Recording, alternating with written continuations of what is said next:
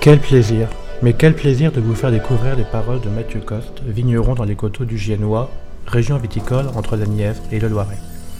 Nous l'avons rencontré lors du salon de l'Amitiérie, célèbre cave montreuilloise en région parisienne. Un verre de dégustation à la main, le micro dans l'autre, nous nous sommes laissés emporter par la science et les émotions. Avec cet ancien ingénieur, nous avons parlé physiologie, photosynthèse, économie, soleil et du rôle de l'eau. Un dialogue vibratoire. Donc là, on va commencer par un vin qui a été élevé 96 mois en cuve, avec euh, un mois de bouteille maintenant, donc on est sur le millésime 2013.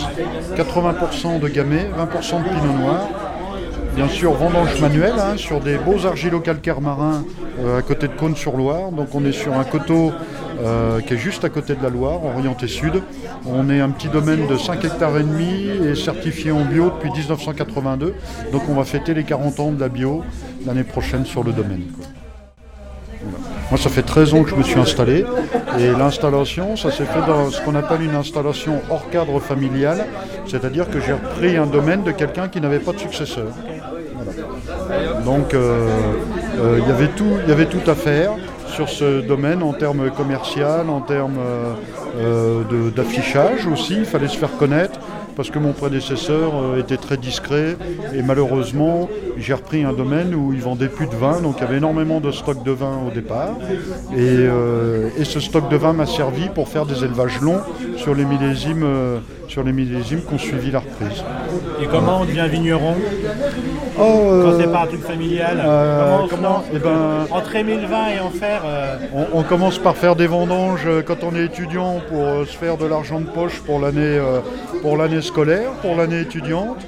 Et puis finalement, de fil en aiguille, euh, euh, on est que j'étais curieux. Euh, j'ai fait une formation scientifique à l'université, donc le, les vinifications, la transformation de ce jus sucré en vin, bah, c'était quelque chose d'intéressant. et même chimiquement, c'est quelque chose d'intéressant. Et puis après, un grand costaud dans une cave, ça sert toujours pour euh, vider les cuves, euh, nettoyer, etc. Puis de fil en aiguille, je suis resté travailler un petit peu plus longtemps après les vendanges. Comme euh, en étant étudiant, on avait toujours la rentrée en octobre, voire même un peu plus tard. Et en restant travailler chez quelques vignerons dans le Beaujolais, je me suis dit. T'as fait tes classes dans le Beaujolais? Ouais, ouais, ouais, mes premières vinifs dans le Beaujolais. Et je voyais, écoute, on faisait la fête, on buvait des bons canons, il y avait une belle ambiance, et je me suis dit pourquoi pas en faire mon métier, quoi, parce qu'il y avait un cadre qui était sympa. Quoi. Alors après, ben, j'ai fini mes études de sciences, euh, j'ai étudié l'œnologie à Bordeaux, j'ai travaillé à l'INRA de Bordeaux euh, en tant que stagiaire pour faire mon DEA d'œnologie à l'époque. Et puis ensuite, euh, ben, je me suis lancé dans la recherche d'emploi dans la Nièvre, puisque mes parents étaient de la Nièvre. Mais j'ai travaillé du côté de Sancerre. Ensuite, j'ai été travailler au lycée viticole de Beaune pendant 10 ans en tant que prof et régisseur du domaine. Et il y a un moment donné, je me suis dit, bah, maintenant je vais faire des vins pour moi, à mon image. Voilà.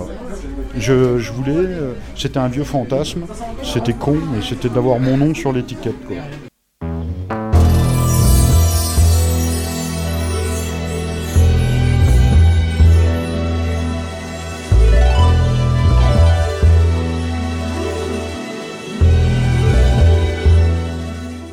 Alors maintenant, je suis revenu de ça, hein.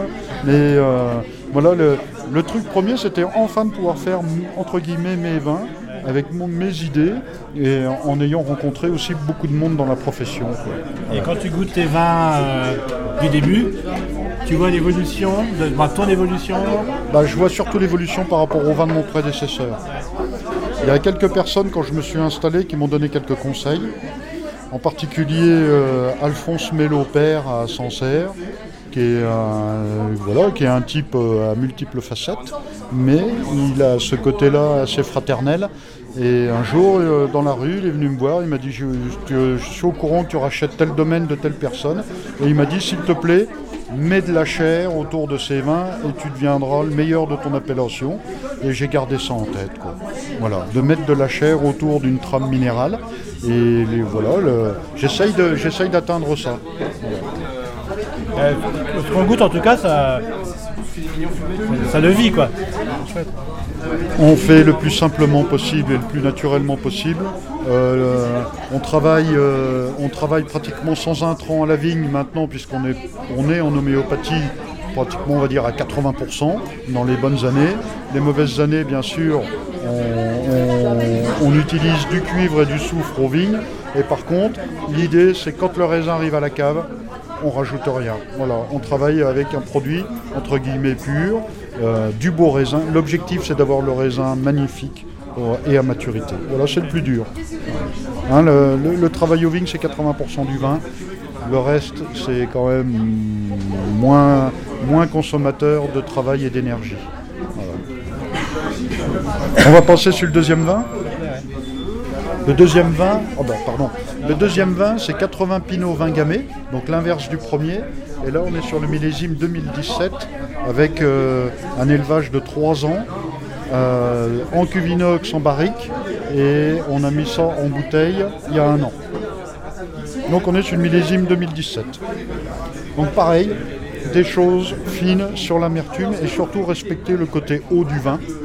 Parce qu'en fait, physiologiquement, on s'aperçoit qu'un vin, c'est 80%, 85 à 90% d'eau.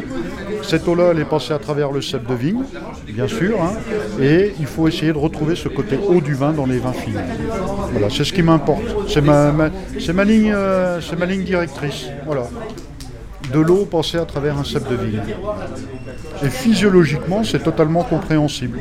C'est-à-dire que le, cep de vigne ou un végétal, c'est une cheminée à eau, c'est-à-dire qu'ils absorbent l'eau au niveau des racines.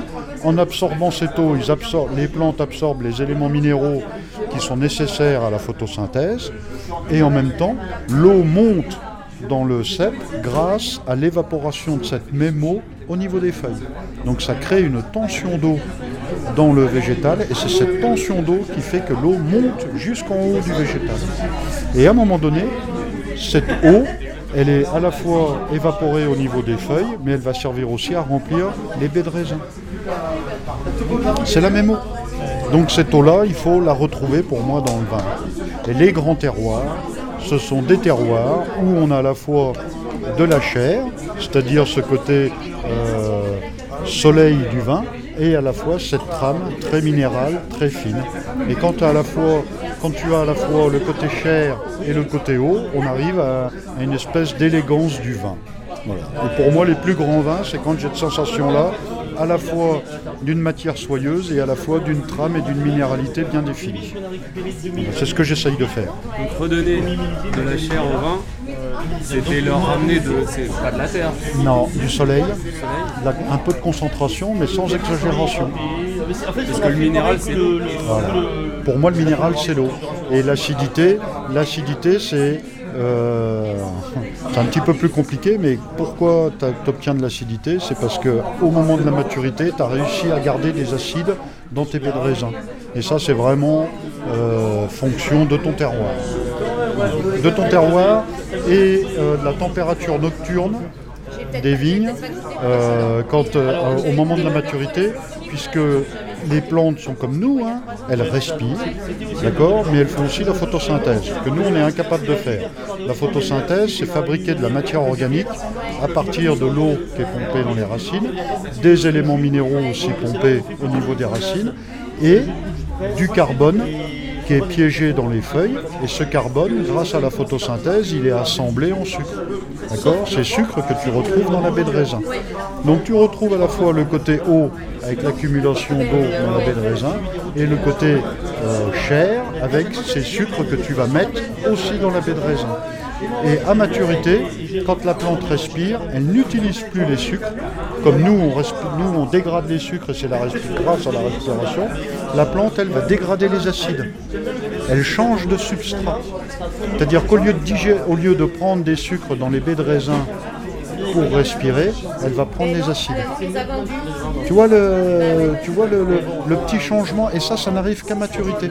Et plus tu as des nuits chaudes, plus ta plante respire, c'est ce qu'on appelle l'intensité respiratoire la nuit, plus cette intensité respiratoire est forte avec la température, c'est-à-dire que quand tu as des nuits à 20 degrés, ta plante respire plus. Voilà, c'est des mécanismes comme ça, c'est comme ça. Et elle va bouffer tes acides. Donc tu vas perdre beaucoup d'acidité. Si tu as des nuits fraîches, tu gardes de l'acidité. Et en Bourgogne, c'est très connu, au mois de septembre, si tu as 25 degrés la journée et tu as 10 degrés la nuit, tu fais des grands Bourgognes de garde. Pourquoi? Parce que tu gardes de l'acidité.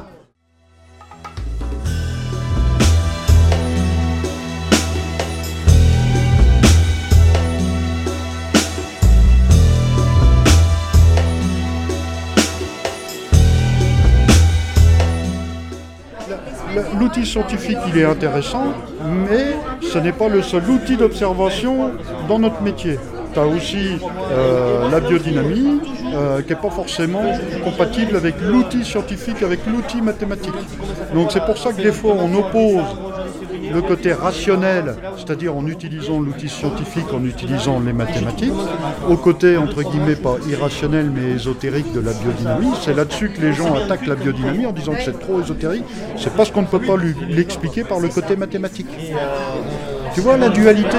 Alors quand on les oppose, parce qu'on ne peut pas les lire avec les mêmes outils. Alors qu'en fait, tu as le droit aussi de les assembler. C'est-à-dire de comprendre à un moment donné par la science pourquoi ça marche comme ça, et pourquoi pas d'intervenir avec le côté biodynamique. D'où l'histoire, d'où l'idée de faire intervenir de l'homéopathie. C'est-à-dire qu'on va essayer d'entamer modestement un dialogue avec la plante basé sur le vibratoire, c'est-à-dire sur de l'information que tu amènes avec l'homéopathie.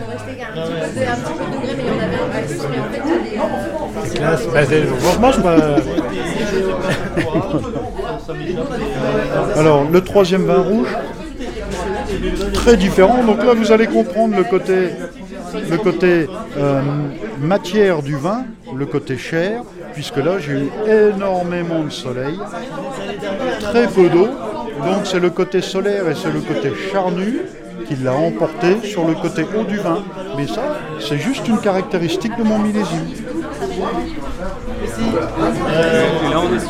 Pardon, on est moitié pinot noir, moitié gamay sur le millésime 2018. Donc toujours mes trois ans d'élevage et ensuite mise en bouteille euh, début, euh, début octobre. Comment tu arrives à tenir euh, financièrement avec des élevages aussi? Ah, j'ai de la chance, j'ai une compagne qui me permet de vivre de ma passion.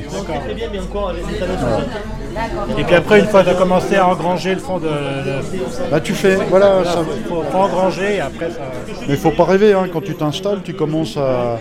D'abord, tu rembourses et tu commences à gagner ta vie modestement à partir de 10-12 ans d'installation, pour avant. Donc, euh, euh, voilà, gloire, à ma compagne qui a, accepté le fait que ce soit elle qui me fasse manger.